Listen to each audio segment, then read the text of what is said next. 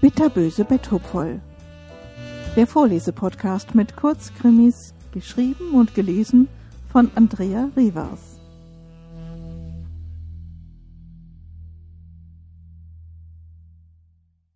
Familienbande. Die Situation war schwierig. Helga hatte dem Drängen ihres Mannes nachgegeben und ihre Mutter dazu gebracht, ihr Testament zu ändern. Nun hatte sie ein schlechtes Gewissen. Jetzt waren nicht mehr alle Kinder zu gleichen Teilen bedacht, sondern sie bekäme den Löwenanteil des elterlichen Vermögens, und ihren Geschwistern bliebe nur der Pflichtteil. Du reibst dich auf für deine Mutter, hatte Egon ihr Mann gesagt. Und wir haben auch noch die Kinder, die studieren. Was das kostet. Deine Geschwister reisen bloß in der Weltgeschichte herum und machen sich einen sonnigen Lenz. Uns steht das Haus zu, hatte er sie zu überzeugen versucht. Dabei hatte er doch einen guten Job als Vertriebsleiter und verdiente nicht schlecht. Es hatte lange gedauert, bis sie sich dazu durchgerungen hatte, als Bevollmächtigte ihrer Mutter die Unterschrift zu fälschen und ein geändertes Testament beim Amtsgericht zu hinterlegen. Denn Egon hatte ihr keine Ruhe gelassen.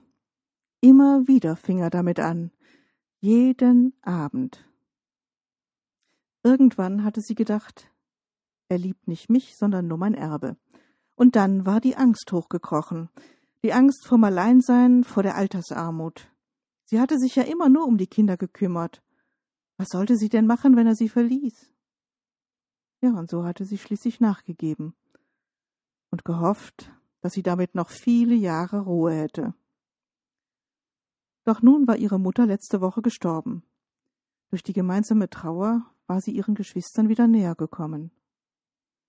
Renate hatte sich noch so herzlich bedankt, dass sie der Mutter noch so schöne Jahre geschenkt hatte, und Gisela kümmerte sich jetzt um die Beerdigung und alles. Du hast genug getan, jetzt sind wir mal dran. Morgen war die Testamentseröffnung. Was sollte sie nur sagen? Am nächsten Morgen traf man sich beim Notar. Egon war natürlich mitgekommen. Das wollte er sich nicht entgehen lassen. Die werden sich wundern, die blöden Weiber. Du hast dir das verdient, lästerte er, und Helga schwieg. Sie schwieg den ganzen Weg über, während der Verlesung und auch auf der Rückfahrt. Dafür war Egon umso lauter. Du dumme Kuh, wieso haben alle Geschwister den gleichen Anteil bekommen? Das kann doch wohl nicht wahr sein. Wie kann man nur so dämlich sein? So eine Gelegenheit bekommen wir nie wieder. Doch Helga dachte nur an die wissenden und distanzierten Blicke ihrer Schwestern. Sie hatte sich geschämt. Und sie schämte sich noch immer. Wie hatten sie es bloß gemerkt? Und was würden sie nur von ihr denken? Als sie zu Hause ankamen, holte sich Egon eine Flasche Bier aus dem Kühlschrank und setzte sich ins Wohnzimmer. Und ich Idiot hab noch Sekt kalt gestellt. Du bist aber auch einfach zu blöd, schimpfte er weiter. Sie saß schweigend in ihrem Sessel und dachte an ihre Mutter, an ihre Kindheit. Sie registrierte nicht, dass er sich noch mehrfach Nachschub aus der Küche besorgte. Erst als die Schimpftirade verklungen war, tauchte sie aus ihren Tagträumen auf. Egon lag schnarchend auf dem Sofa. Helga ging ins Schlafzimmer, holte ein großes Daunenkissen und drückte es mit voller Kraft auf Egons Gesicht. Es dauerte nicht lange. Der Alkohol hatte seine Wirkung bereits entfaltet und der Widerstand hielt sich in Grenzen. Im Tod sah Egon viel entspannter aus. Sie verließ das Haus. Gisela öffnete die Tür und betrachtete sie forschend. Hast du wirklich geglaubt, dass du damit durchkommst?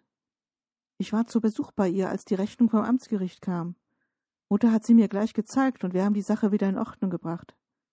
Was hast du dir bloß dabei gedacht? Dahinter steckt doch Egon, oder? Sie hatte ihren Schwager noch nie leiden können. Inzwischen war auch Renate an der Haustür aufgetaucht. Helga blickte die beiden an. Könnt ihr mir helfen? Ich muss eine Leiche beseitigen. Ein Strahlen erhellte Giselas Gesicht. Na, endlich. Ich hatte schon gedacht, du würdest nie fragen. Wir sind doch eine Familie. Falls man sich bei Ihnen erkundigt, offiziell ist Egon auf Geschäftsreise in Kolumbien.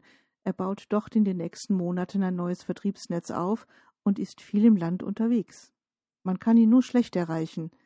Beim letzten Gespräch hat er sich über die desolate Sicherheitslage und die schlechten Verbindungen beklagt. Es wird wohl länger dauern als geplant. Renate wird übrigens auch bald nach Südamerika reisen. Sie ist ganz fasziniert von den Möglichkeiten, die sich dort bieten.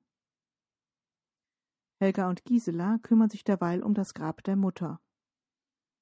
So ein Sarg ist ganz schön geräumig.